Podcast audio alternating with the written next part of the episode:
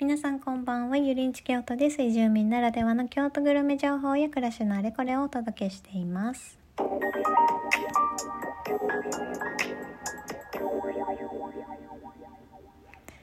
はい、皆さん、いかがお過ごしでしょうか？京都はですね今週になってから風の温度がぐっと下がりまして食べ歩きがしやすい季節がついにやってまいりました。って言ってもまだね日差しは暑いですがもうねやっぱりお盆過ぎるとね風が変わってくるんですよね。はい気持ちいいお散歩ができるようになりました。なんですが私はね今週ステルス虫歯にやられまして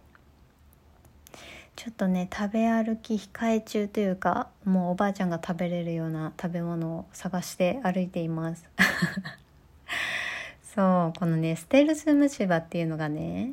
あの外から見てもわからないかなり悪質な虫歯さんになります。そう歯磨きしてもフロスを通してもね全然わかんないんですよね。でなんかしみるなと思ってたらこうなんかね隙間から食べ物が入ってそれがこう積み重なってなんかね中に外から見て分かんないのに中にぽっかり虫食いみたいに来てる。もうまさに虫歯ですね。そうで私結構食べ歩きするので口腔ケアに気を使ってて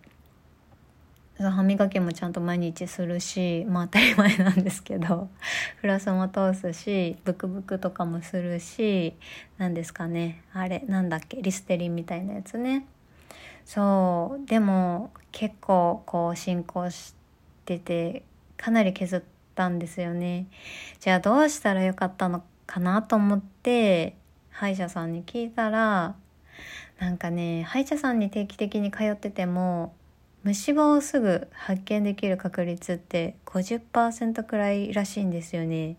ちょっとね衝撃だったんですけどそう定期的に通ってればねもう早期発見できるもんだと思ってたんですけど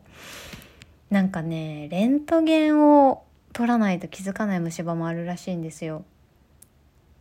じゃあその行くたびにクリーニングに行くたびにレントゲン取るかっていうとそうでもなくてもうね違和感があれば自己申告してレントゲン取ってもらうみたいなことをしないと見つからないタイプもあるらしいんですよね。もうねはい結構ショックでした。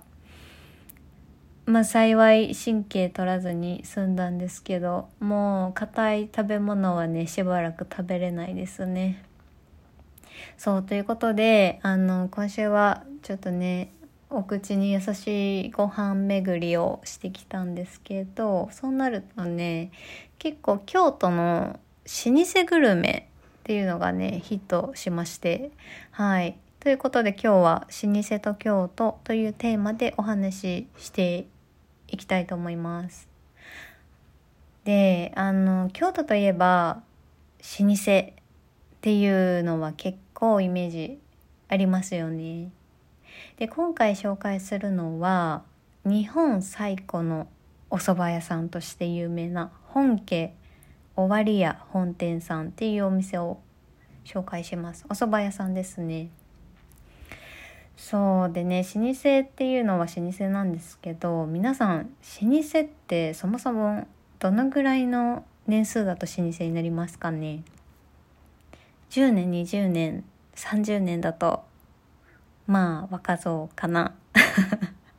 っていう感じですよね。で100年ぐらいになるとおーっていう感じになってきますよね。100年だと明治創業ぐらい長生きすごい長生きなおばあちゃんぐらいの年齢おばあちゃんが赤ちゃんだった頃にできたお店っていう感じですね。まあ、それでもねすごいんですけど京都にはもっとすごい老舗がもうゴロッゴロしてまして本当さすが千年のこと京都っていう感じなんですけどこのね本家尾張本店さんなんと550年の 歴史があるお店になります。もう老舗中の老舗ですね。で500年ってっていうどのくらい どのぐらいっていう感じであんまり想像つかないんですけどそうねあの応仁の乱の前の年に創業したらしいです。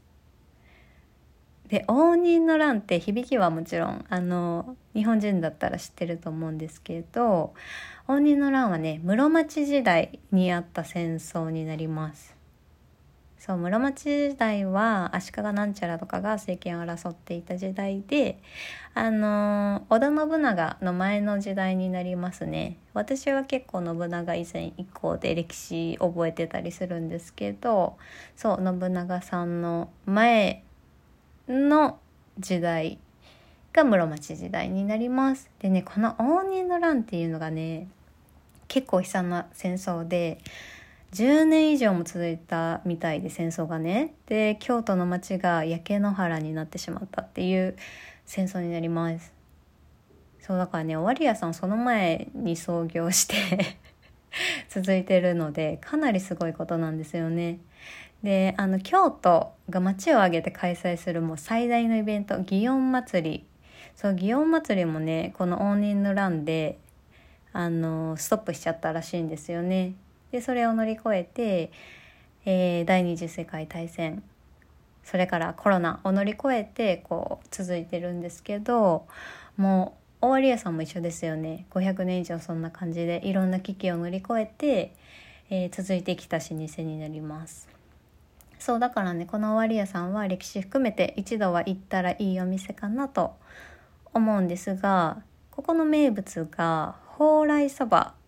宝に来るって書いて蓬莱そば2805円税込み。になります。でね有名な京都の老舗としてはかなりリーズナブルに楽しめるお店になりますね。でこの蓬莱そばっていうのがね由来がホームページに書いてあったので読みますね。すごい縁起いいんですよね。はい、えー、室町時代。金箔職人が部屋に散った金箔を集めるためにそば粉を巻きほうきにかけて金箔だけを集めていました。金イコール宝を集めることから縁起がいいということでそばは蓬莱と呼ばれるようになり大晦日にそばを食べる風習が広まったと言われています。だそうです。そうなんとあの大晦日にそばを食べる習慣って京都から広まったんですね。そう初めて知りました。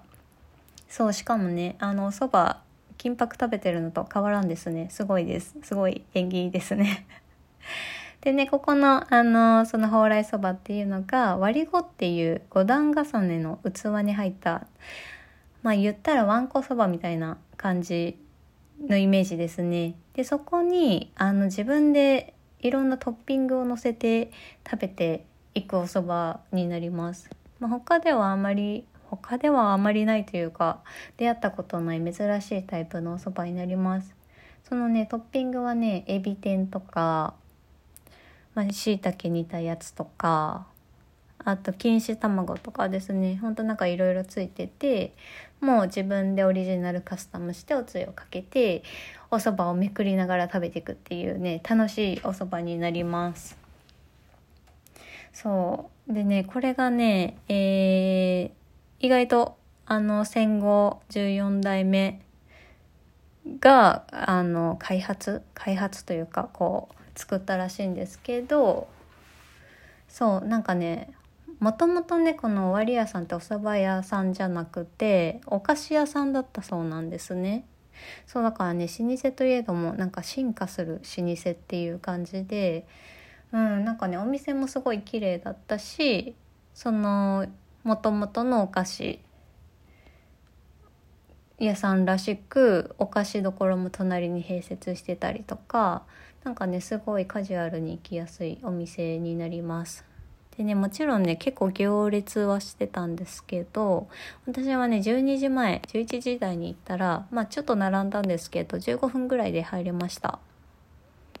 そう。なのでちょっとね時間ずらしていくのがいいかなと思います。烏丸御池っていう結構観光地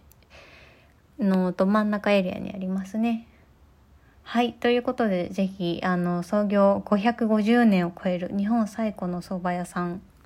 終わり屋さん是非行ってみてください。で来週の観光情報をお伝えして終わりにしようかなと思うんですがえー、今週お盆でね京都夏イベント一旦落ち着きますね。なんか結構夏っぽいイベントやってたところはこの8月3週目で終わりになってだんだん秋イベントに移行していく感じになります。でね来週はですねあの大型イベントっていうのはそんなにないんですけど骨董市が有名な骨董市が2個ありますね。で21日日曜日が工房市当時で開催される工房市。で25日木曜日に北の天満宮で開催される天神市があります。でだいぶねお昼でも出やすくなったのでそうねあのアンティークマーケットとかあと器探し。器巡り好きな方は行くと楽しいんじゃないかなと思います。はい是非行ってみてくださいということで終わりにします。今週も聞いていただきありがとうございました。京都グルメに関する疑問、質問、お店の感想などがありましたら気軽にメッセージを送ってください。では、健やかな週末をお過ごしください。ごきげんよう。